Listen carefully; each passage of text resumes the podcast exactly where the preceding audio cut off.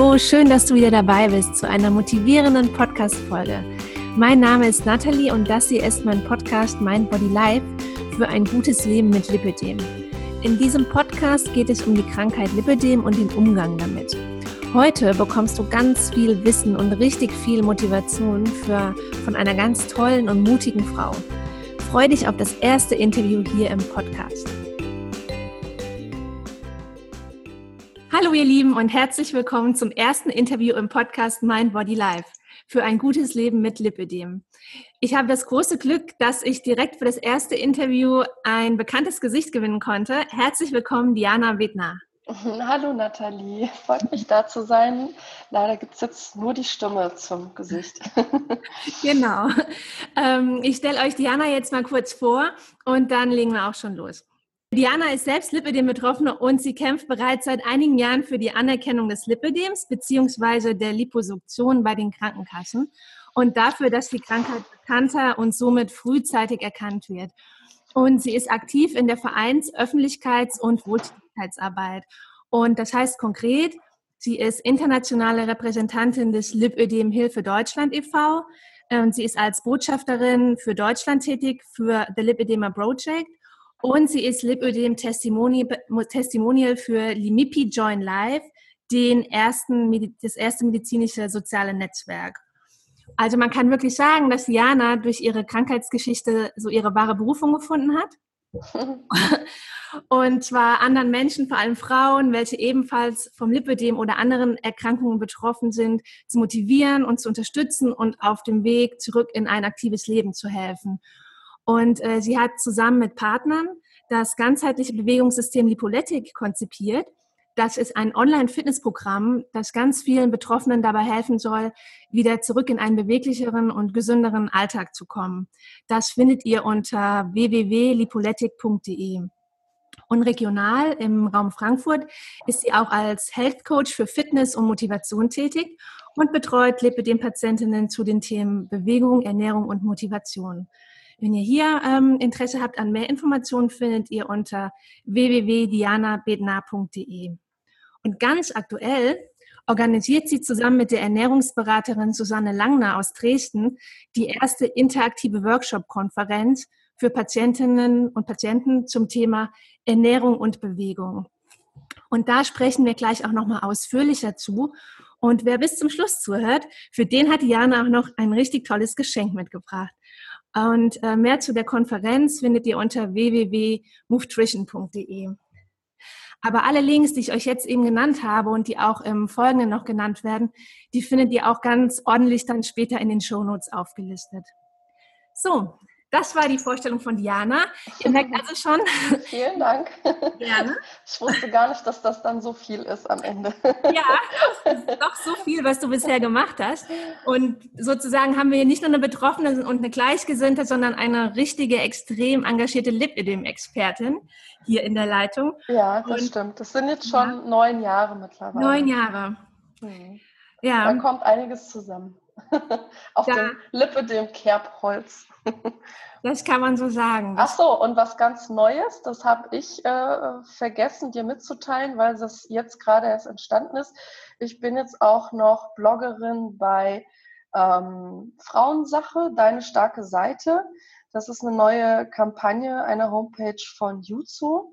Ja. Ähm, und das ist auch sehr interessant. Da gibt es auch äh, rund um Leben mit Lipödem, Lifestyle und Styling und allen möglichen Themenbereichen ein Blog, also ähm, Frauensache. Das können wir auch noch den, den Shownotes dann hinzufügen.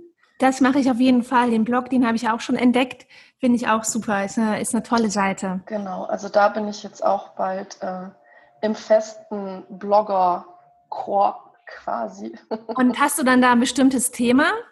Äh, ich habe tatsächlich, ähm, also ich kriege eine Blogreihe, weil ich so viele Themen abdecke, äh, dass die Redaktion der Meinung war, da reicht ein, ein Artikel nicht.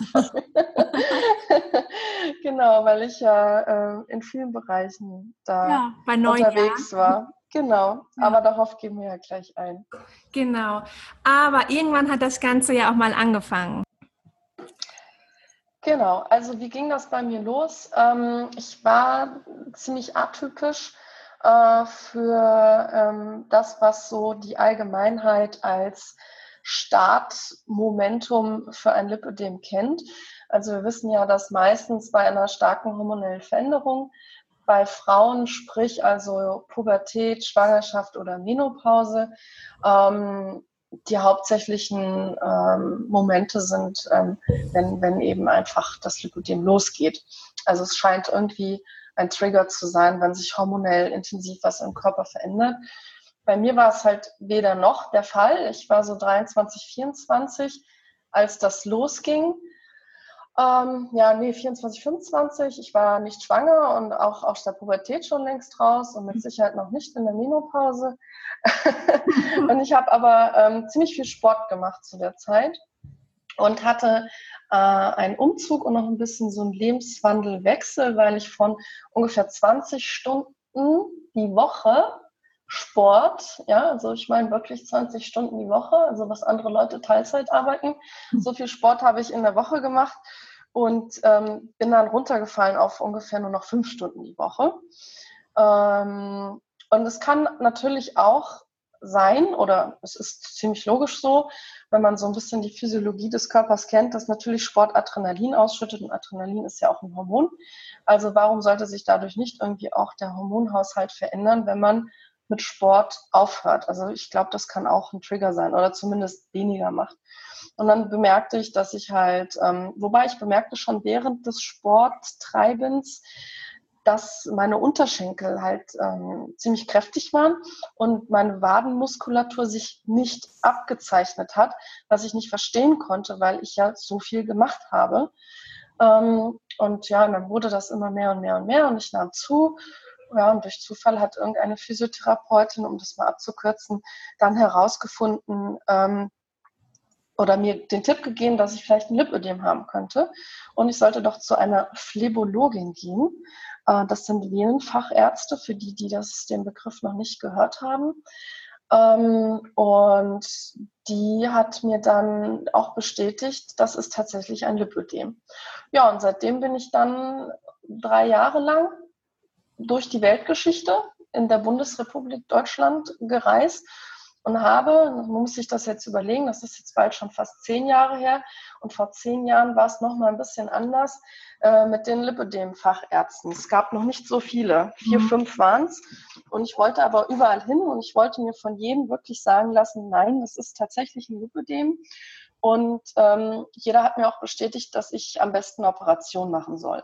Ja, und so ging das dann halt los ähm, dass ich dann ähm, ja, überlegt habe, ich brauche die Operation, ich will nicht so enden, ich bin dafür zu jung und habe mich halt sehr viel eingelesen, habe alle Papiere, alle medizinischen Fachliteratur dazu wirklich studiert, die es zum Lipödem gab und wollte selbst eine Expertin meiner Krankheit werden und habe gesehen, die Krankheit ist progredient, also sie schreitet weiter voran, sie wird immer schlimmer, es ist keine Krankheit, die irgendwann Stopp macht und man sagt, okay, das, damit kann ich jetzt leben, mhm. sondern es wird ja immer schlimmer, die Schmerzen werden immer mehr.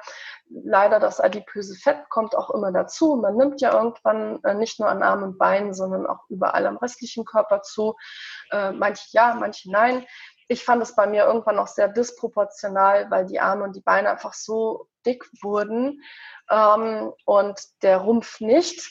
Also ich, als das Lipidem bei mir losging, hatte ich Kleidergröße 36, 38 und irgendwann waren die Arme und Beine halt schon bei einer 42.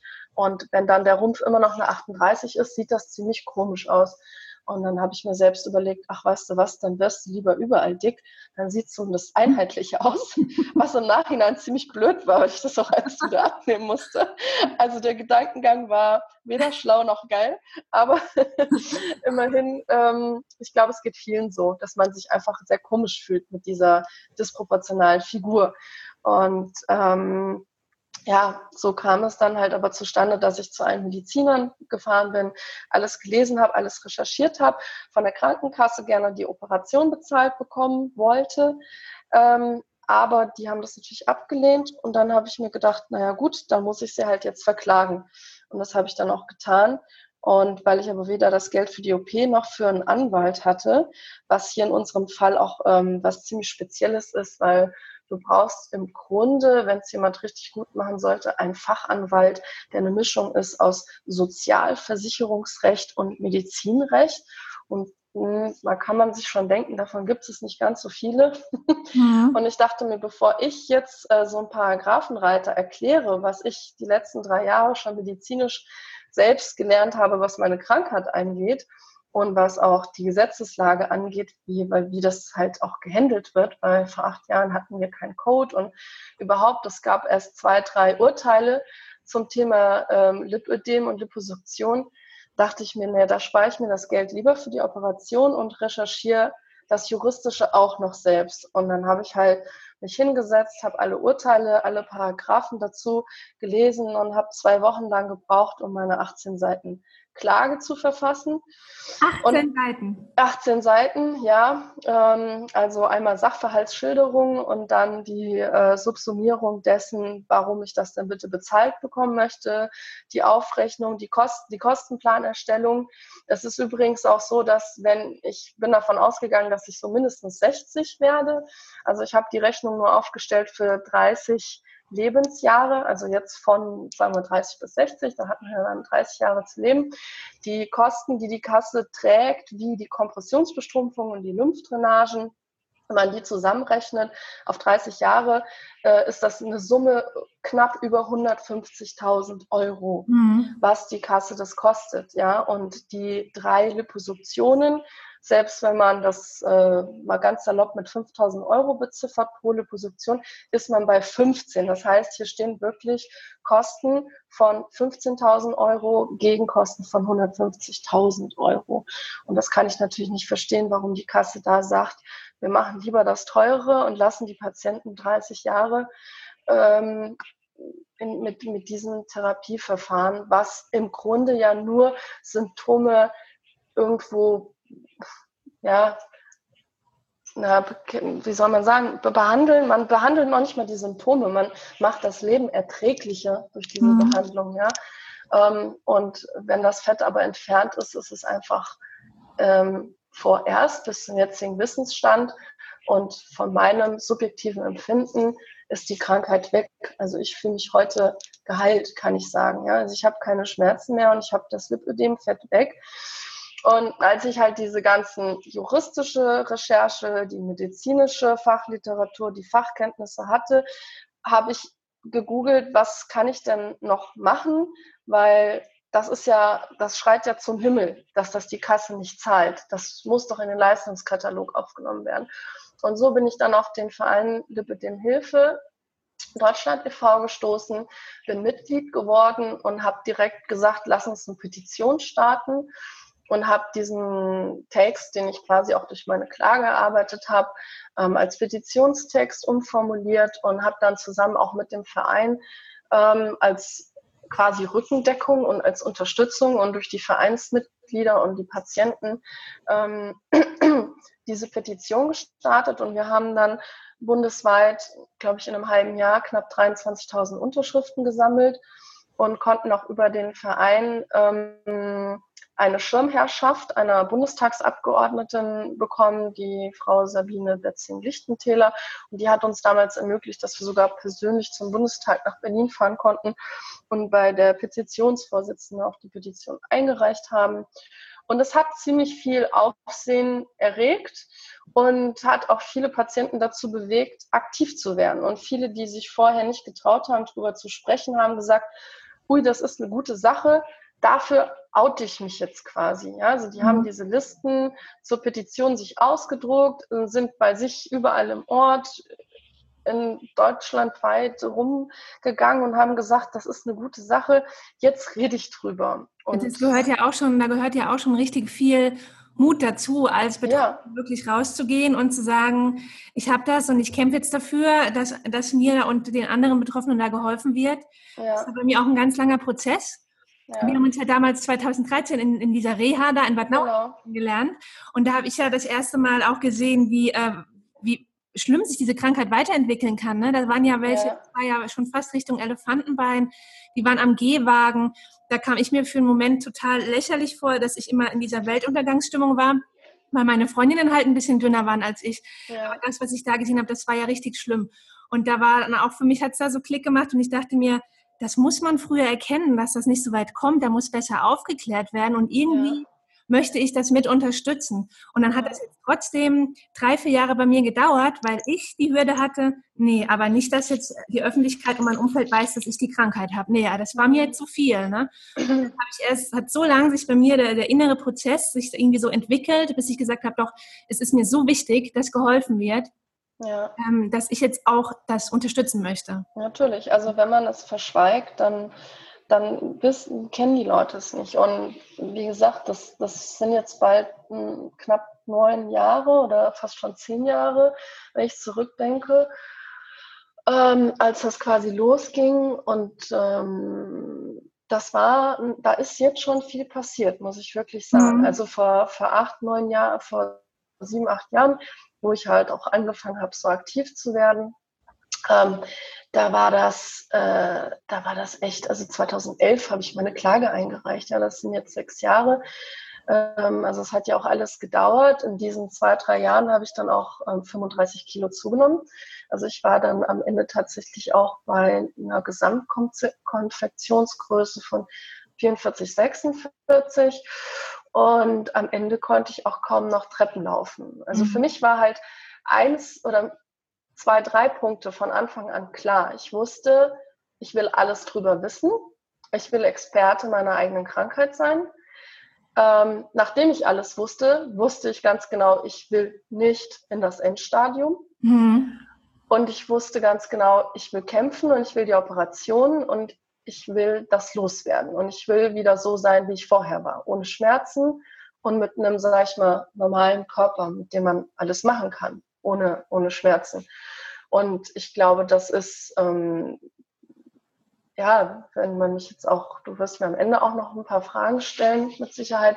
Aber ansonsten, wenn man mich fragen würde, was, was äh, ist dir wichtig, was willst du anderen Betroffenen sagen, wenn sie ihre Diagnose bekommen, ist es, finde deinen Weg und, und setz, setz Ziele. Mach dir erstmal klar, was du willst. Also willst du die OP oder sagst du, nein, ich will nicht die OP, ich will die, ähm, eine konservative Therapie.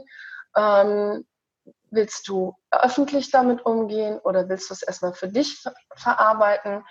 Also wichtig ist auf jeden Fall drüber nachzudenken, wie will ich für mich selbst damit umgehen und sich da zu positionieren und zu wissen, was, womit fühle ich mich gut, womit bin ich okay. Mhm. Und jetzt zu sagen, jeder soll rausgehen und drüber reden, ja, für die Öffentlichkeitsarbeit von diesem Standpunkt aus, ja, redet drüber, versteckt euch nicht, aber jeder Mensch ist ähm, anders und es gibt vielleicht welche, die, die reden halt eben doch nicht gerne drüber, aber versteckt es nicht. Also ich finde immer noch, dass Aufklärung ähm, wichtig ist. Ich finde immer noch, dass es okay ist, drüber zu reden, wenn man was hat.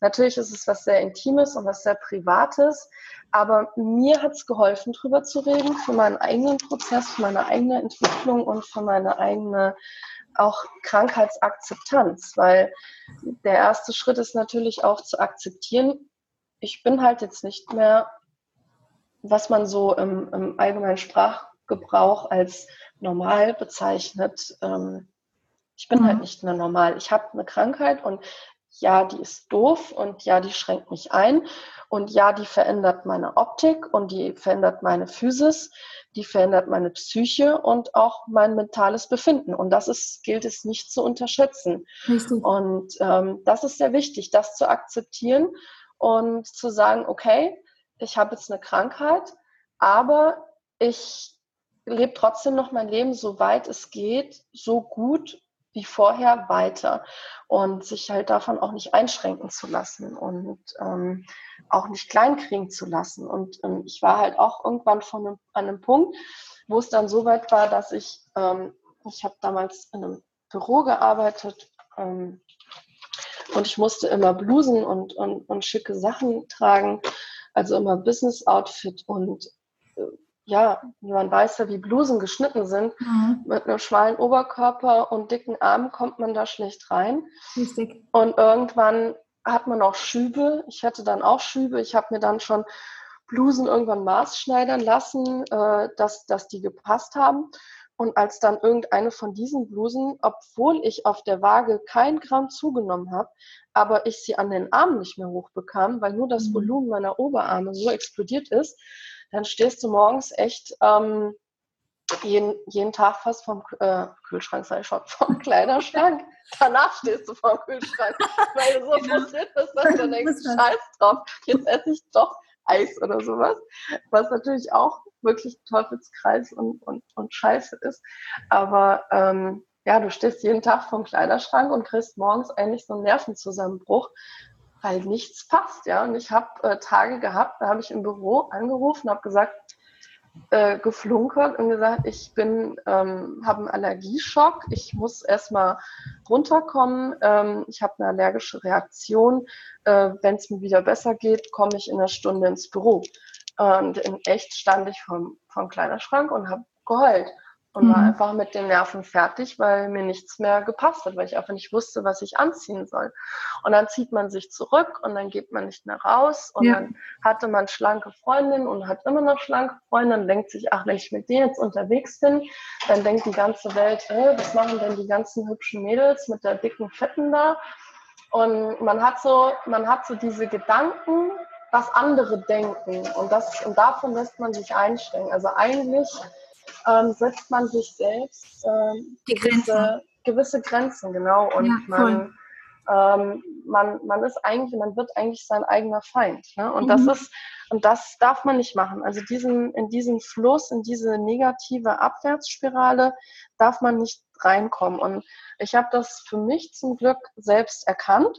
Mhm. Mm, als ich mich zurückgezogen habe und wirklich auch das Gefühl hatte, ich war kurz davor, depressiv zu werden, deswegen, weil sich einfach alles so verändert hat und man guckt sich natürlich auch nicht mehr nackt im Spiegel an, man findet das alles nur noch eklig und hässlich, was man da sieht und das äh, es geht sehr viel auf die Psyche, ja, und leider passiert es meistens, glaube ich, einfach bei jungen Frauen. Ich glaube, der größte Teil ist tatsächlich Pubertät und Schwangerschaft, wenn es losgeht. Und als junge Frau, Frauen sind sowieso schon sehr eitel und wir haben ständig in der Gesellschaft Schönheitsideale.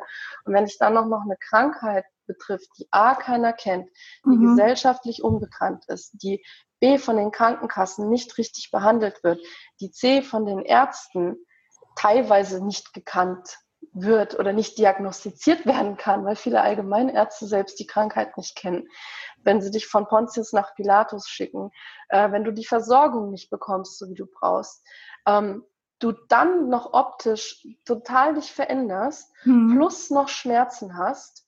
Ähm, ich meine, wie viele, das sind jetzt schon acht Faktoren. Das sind schon ja? acht Punkte, richtig. Ja, und das ist, das darf man nicht unterschätzen, wie viel davon betroffen ist, ja, und wie viel, du musst auf jeder Ebene deines Lebens auf einmal kämpfen. Du musst physisch kämpfen, du musst psychisch kämpfen, du musst gesellschaftlich kämpfen, du musst medizinversorgungstechnisch kämpfen, ähm, du musst am besten noch juristisch kämpfen, ähm, du musst dich lokal organisieren, du musst regional gucken, wo sind meine Therapeuten, wo sind, das ist, das ist so ein Riesenaufwand und das darf man nicht unterschätzen. Und wenn du dann selbst dich auch noch als Feind dir gegenüberstellst, dann hast du verloren. Ja, und das ist einfach ein Riesenkampf auf vielen Ebenen. Und da musst du lernen, dein eigener bester Freund zu sein und dich trotzdem zu ja. lieben, deinen Körper zu lieben und zu sagen, gerade weil ich mir wichtig bin, gebe ich mich jetzt nicht auf und, und, und stelle mich nicht auch noch selbst mir als Feind gegenüber, sondern ich versuche jetzt das Beste für mich und meine Gesundheit und mein Wohlbefinden zu tun. Und ähm, ich habe dann wirklich die Notbremse gezogen und habe gesagt, nee, ähm, also das, das lasse ich jetzt nicht zu. Was ein Kack, ich sitze hier jeden Tag und heule und ähm, bin depressiv und ich lasse nicht zu, dass diese Krankheit auch noch meine Psyche angreift. Die hat meinen Körper angegriffen, die kann meine Physis verändern. Ja, die bereitet mir körperlich Schmerzen und eine körperliche Veränderung zu, aber die wird nicht meine Psyche auch noch zerstören. Das lasse ich nicht zu. Und dann habe ich wirklich ein, irgendwann diesen, dieses Schlüsselerlebnis so gehabt und äh, habe mich dagegen entschieden, äh, ein Trauerklos zu sein. Und habe gesagt, mhm. ich kämpfe jetzt und ich will die OPs und ich gehe raus und ich gehe feiern und ich schmink mich und ich style mich und ich bin immer noch die gleiche Diana wie vorher. Und ähm, ja, an mir ist jetzt mehr dran und an mir ist mehr Lipödem-Fett dran und an mir ist jetzt auch noch anderes Fett dran. Und ich habe jetzt zugenommen, ich sehe anders aus, ich habe Schmerzen, aber ich lebe mein Leben genauso weiter wie vorher. Und ich werde mich jetzt nicht verbuddeln und nicht klein kriegen lassen. Und ähm, das ist halt wichtig. Ich glaube, diesen Schritt muss, muss jeder irgendwie für sich machen. Finde ich auch, das ist, ich finde auch, das, das ist die totale, die totale Basis eigentlich, dass du, dass man selbst das im Kopf klar kriegt und zu sich selbst steht. Ähm, aber wie war das denn bei dir? Hast du denn ähm, viel Unterstützung von deinem Umfeld bekommen oder hast du jetzt eher Unterstützung bekommen, als du an die Öffentlichkeit bist und hast, bist dann auf andere Betroffene gestoßen und hast dann sozusagen einen Kreis von Gleichgesinnten gehabt, die, die äh, dich bestärkt haben? Oder hast du auch irgendwie schon in deinem alten Freundeskreis, weil das ist ja auch total schwer, fand ich immer so in der Kommunikation zu sagen, ja, ich habe Lipidem, dann kennt das keiner, ja, was ist das? Äh, und wenn du dann sagst, ja, das ist eben, das sind eben Fettzellen, die gehen nicht weg und die werden immer mehr, ähm, dann kommst du ja auch irgendwie so vor, ja klar, Fett, das nicht weggeht, ne? Wer soll das denn glauben? Mhm. So habe ich mich dann, dann ich habe dann immer nur gesagt, ja, da ist der Lymphfluss nicht richtig, deswegen ist das dann ein bisschen mehr. Ich habe das irgendwie immer so, weil ich dachte, mit Lymphfluss kann einer noch was anfangen, aber mit Fett, das nicht weggeht, da denken die doch, die spinnt. Ja, nee, also da muss ich sagen, da hatte ich Glück. Also ich weiß, was du erzählst, weil ähm, ich ja auch dann, als ich zum Verein gekommen bin, sehr schnell auch über Facebook natürlich geguckt habe und da gab es schon Gruppen und ich habe dann auch selbst eine, eine Gruppe gegründet auf Facebook, Selbsthilfegruppe Lipödem. Und da sind übrigens mittlerweile schon über 7000 Leute drin äh, nach vier Jahren. Aber ähm, ich lese das halt sehr oft ähm, sowohl in den Facebook-Gruppen als höre ich das auch im Austausch dann auf so Veranstaltungen, Lipödem-Tagungen, dass die Patienten oft konfrontiert werden im privaten Umfeld, wo man ja sagt, das ist doch eigentlich mein, mein Circle of Trust. Ja, man hat ja so Leute, wo man sagt, die gehören in meinen inneren Vertrauenskreis. Und dass genau die Leute dann skeptisch sind und einen anzweifeln. Und ähm, das hat mich wirklich schockiert, muss ich sagen. Da war ich sehr überrascht. Ich hatte die Erfahrung gar nicht, aber die scheinen tatsächlich leider viele zu haben. Ähm, aber ich glaube, das ist auch ein Punkt, was ich immer wieder sagen kann, bitte werde der eigene, werde der Experte deiner mhm. eigenen Krankheit. Je mehr du weißt mit Wissen, mit Wissen kannst du überzeugen. Ja, wenn mhm. du kompetent das erklärst, dann gibt es auch keine Zweifel mehr. Also ich ja. habe den Leuten immer genau erklärt, welche Literaturen es gibt, wie wenig Ärzte es gibt, wie wenig Forschung es gibt. Man kennt die Auslöser nicht. Ich, ich selbst bezeichne es als mutiertes Fettgewebe, weil für mich ist es eine Form der Mutation. Mhm. Dieses ähm, Fettgewebe ist ja auch ähm, ödematisiert. Das heißt, es ist ja eine Fettzelle, die selbst auch noch ein Ödem hat in sich. Ja, also es ist jetzt nicht nur das Lymphsystem, was ähm, irgendwann Wasser einlagert, weil das ist ja das Lymphödem, das kommt ja nur sekundär dazu. Als erstes gibt es ja nur ein Lipödem und da hat man ja jetzt, sage ich mal, im Bindegewebe noch kein Wasser eingelagert, sondern die Fettzelle lagert ja Wasser ein. Und deswegen hat man ja auch diese Druckempfindlichkeit, deswegen hat man auch die Schmerzempfindlichkeit. Ähm, und es ist eine Fettzelle, die anders reagiert. Das Fettgewebe ist ja auch kalt. Also ich habe immer gefroren. Mhm. Meine Arme, meine Beine waren immer kalt. Man hat ganz schnell blaue Flecken. Und wenn du den Leuten das so erklärst, dann kommen auch keine Zweifel mehr auf, weil die sehen, okay, ja. die hat ja Ahnung, die hat sich damit auseinandergesetzt. Und wenn du denen dann sagst, Du kannst so viel Sport machen, wie du willst, was aber schwierig ist, weil es weh tut. Oder du kannst so viel gesund dich ernähren und also ich versuche immer das Wort Diät nicht zu benutzen, weil mhm. Diäten sind scheiße, sondern du brauchst eine gesunde, ausgewogene Ernährung. Du kannst das einfach essenstechnisch und bewegungstechnisch das Lipödemfett in geringen Maßen beeinflussen. Ja. ja. Du kannst das adipöse Fett beeinflussen, aber du kriegst es nicht komplett weg. Und ähm, da hatte ich von Anfang an ähm, wirklich nur Reaktionen wie, was ein Scheiß. Ja? Also mhm. alle meine Freunde haben direkt gesagt, das ist ja eine blöde Krankheit und ja. was kannst du da jetzt machen? Und wollten direkt wissen und überhaupt und wie die Kassen zahlen das nicht. Also meine Freunde und mein Familienkreis, die waren sofort äh, auf meiner Seite. Die haben mir geglaubt, die haben mich unterstützt und die fanden toll, dass ich da was gemacht habe und auch dafür oder dagegen, wie man jetzt will, gekämpft habe. Ähm, also für meine Gesundheit und gegen die Krankheit gekämpft habe. Ähm, und ich hatte da niemals irgendwie ähm, ja, irgendwas Negatives, auch im beruflichen Umfeld, ja, weil ich dann auch ähm, irgendwann Hilfe wollte, weil ich hatte das Glück, in der Wirtschaftskanzlei zu arbeiten, um da auch an die ganzen Gutachten zu kommen für meine Klage. Und da ich da die Hilfe brauchte, ähm, habe ich natürlich mit den Leuten drüber geredet und die waren auch total offen. Also ich hatte nie irgendwie äh, jemanden, der gesagt hat, ah ja, hier, die labert nur sondern mhm. das war sofort, äh, wurde mir geglaubt und mir geholfen. Und ich habe auch kein ähm, Mitleid erfahren. Es gibt ja auch viele Leute, die sagen, ah, ich mag aber dann nicht bemitleidet werden. Ja. Ich habe da keine Lust drauf. Es ist Mitgefühl und das muss man unterscheiden lernen. Mitleid ist nicht Mitgefühl und Mitgefühl steht uns zu und Mitgefühl dürfen wir auch annehmen.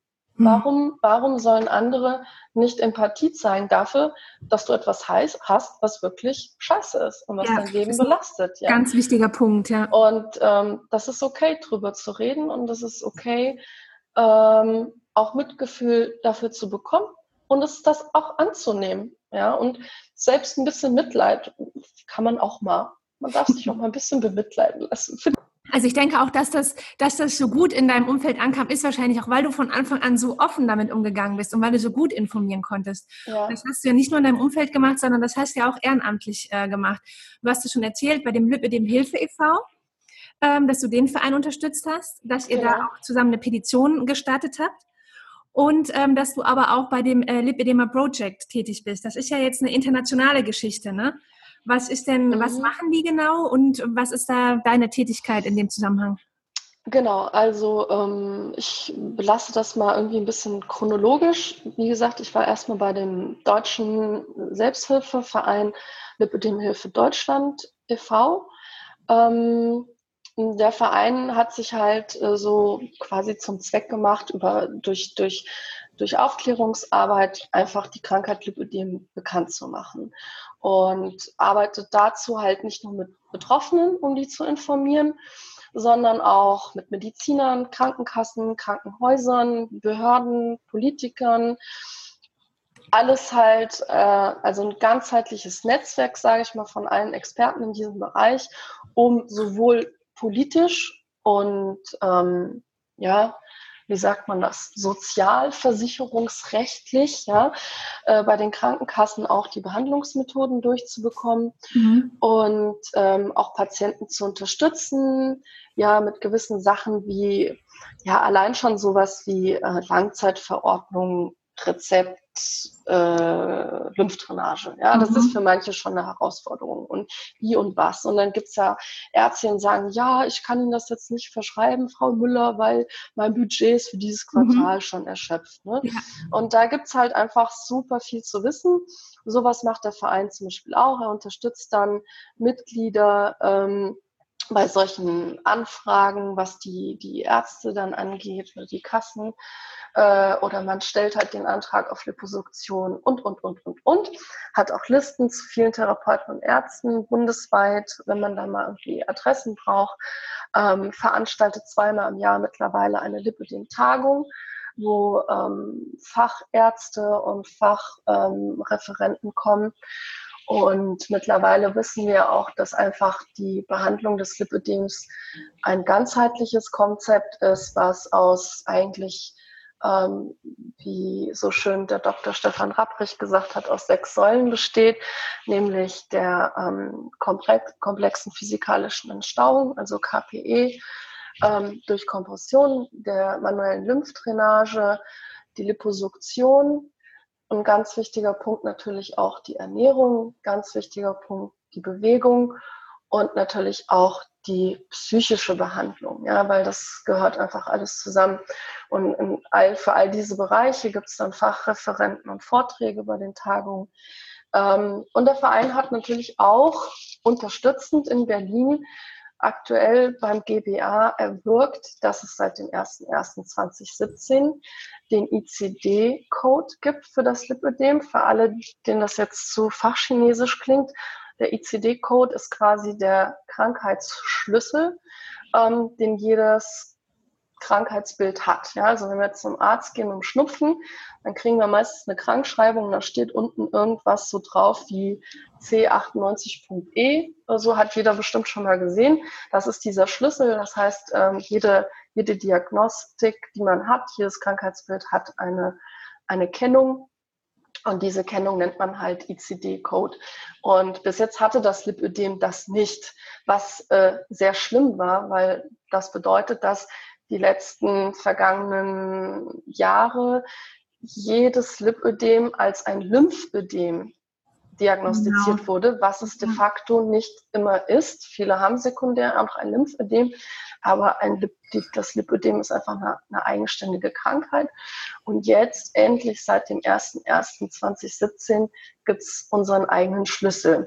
Ich glaube 88 Punkt 20 bis 24, also Stadium 1, Stadium 2, Stadium 3 und Stadium 4.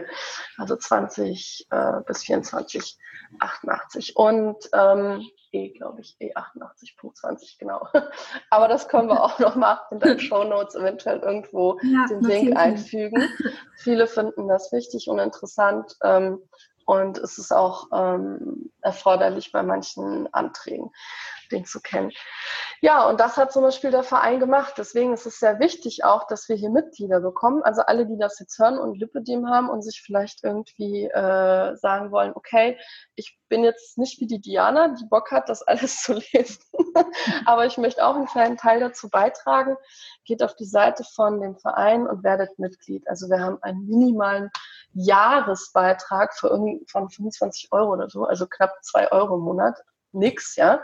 Da ähm, geht man einmal weniger essen in der Woche und dann hat man das Geld schon raus und unterstützt den Verein, weil unser Motto ist nur gemeinsam sind wir stark und genauso sieht's aus. Je größer der Verein, desto größer auch das politische Standing und das ist wichtig, weil wir möchten gern weitermachen und ähm, diese ganze Öffentlichkeitsarbeit ist ehrenamtlich. Wir haben wir brauchen halt durch Mitgliedern, durch die Mitgliederbeiträge, haben wir natürlich wieder mehr Masse, womit wir auch viel bewegen können. Ja? Mhm.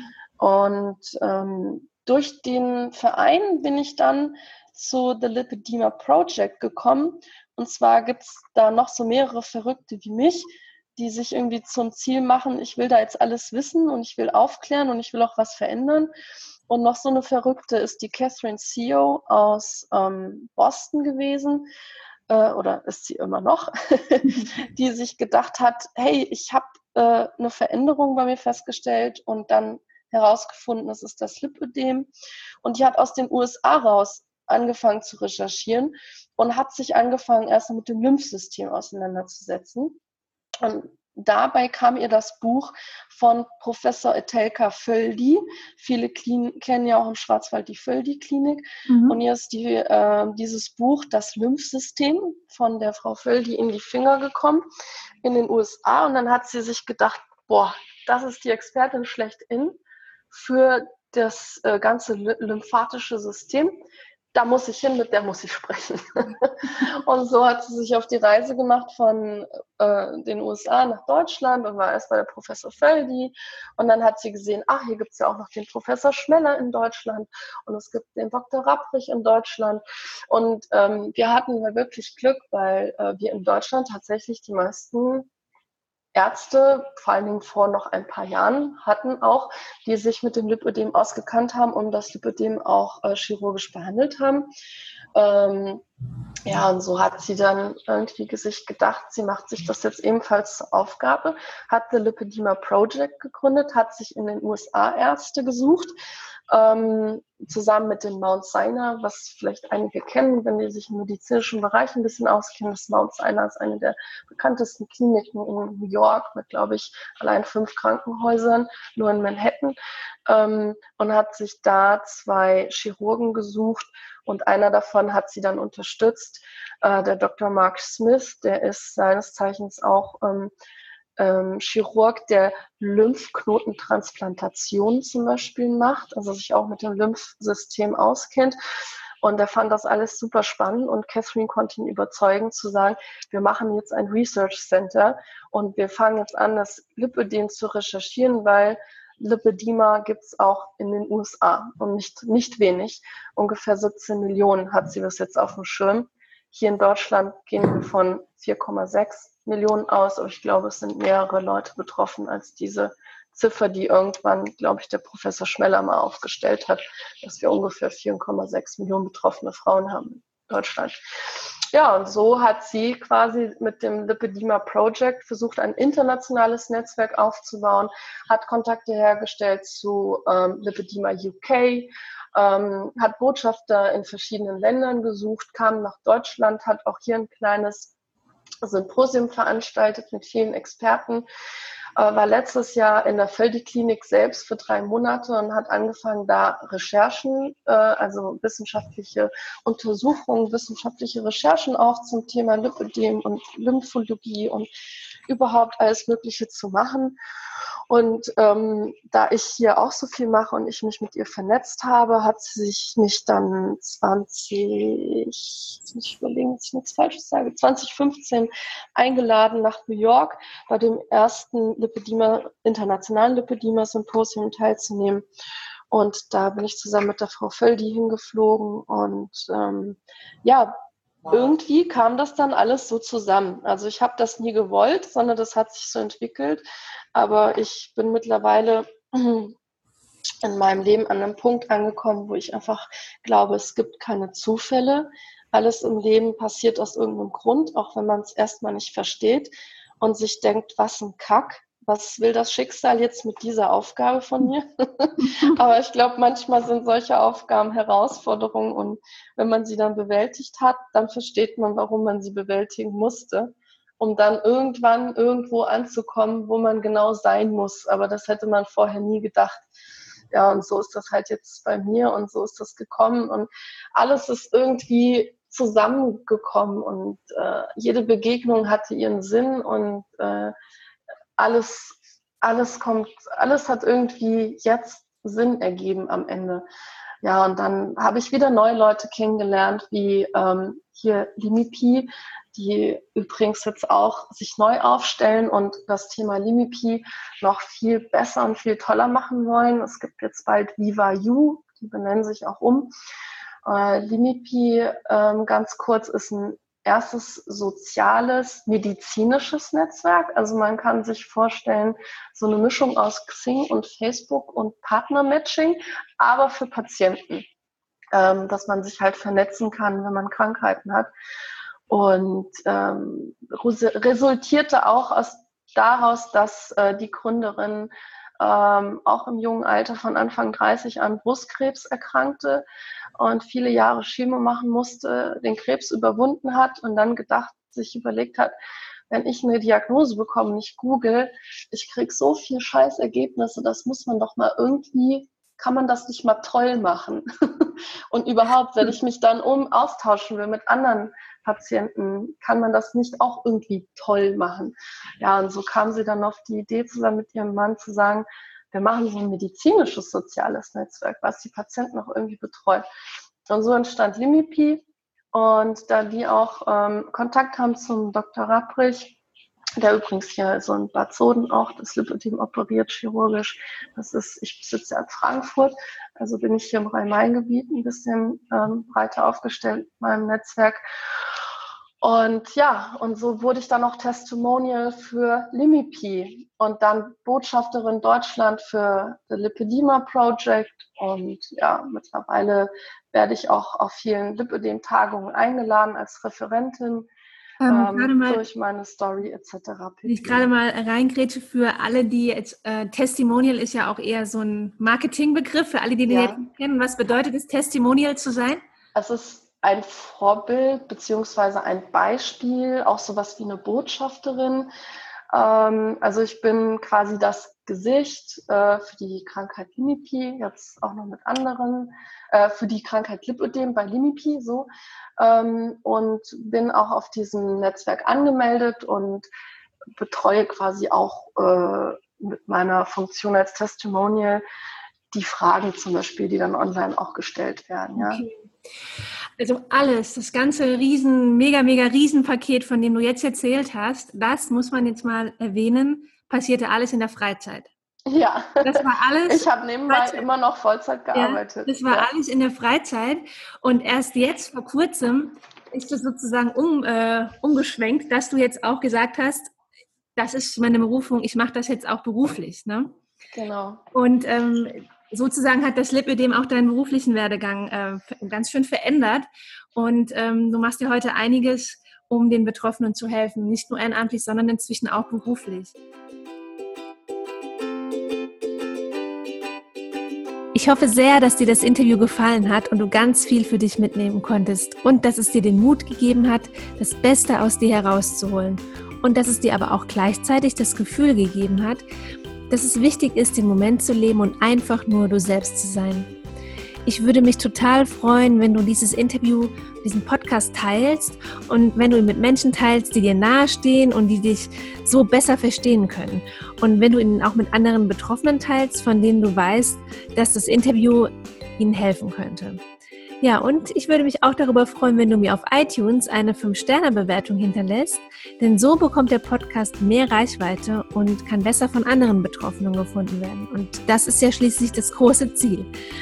Und wir können uns auch gerne auf Instagram miteinander vernetzen. Da findest du mich unter mindbodylife alles zusammen. Oder auch auf Facebook unter Mind, Body, Life. Die drei Worte sind jeweils getrennt, also Mind, neues Wort, Body, neues Wort, Life. Ähm, und auf meiner absoluten Lieblingsplattform können wir uns auch vernetzen. Das ist nämlich Pinterest. Und da findest du mich unter Mind, Body, Life für ein gutes Leben mit Lipidem.